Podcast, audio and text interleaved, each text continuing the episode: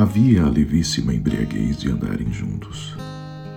Alegria como quando se sente a garganta um pouco seca e se vê que por admiração se estava de boca entreaberta. Eles respiravam de antemão o ar que estava à frente e ter esta sede era a própria água deles. Andavam por ruas e ruas falando e rindo, falavam e riam para dar matéria e peso à levíssima embriaguez que era a alegria da sede deles.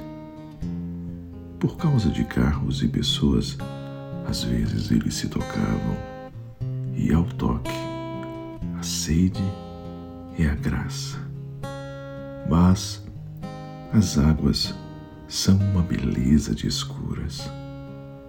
E ao toque brilhava o brilho da água deles, a boca ficava um pouco mais seca de admiração. Como eles admiravam estarem juntos. Até que tudo se transformou em não. Tudo se transformou em não quando eles quiseram a mesma alegria deles. Então, a grande dança dos erros, o cerimonial das palavras desconcertadas. Ele procurava e não havia. Ela não via que ele não vira.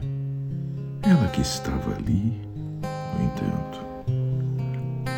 Contudo, ele que estava ali. Tudo errou. E havia grande poeira das ruas, e quanto mais erravam, mais com aspereza queriam sem um sorriso.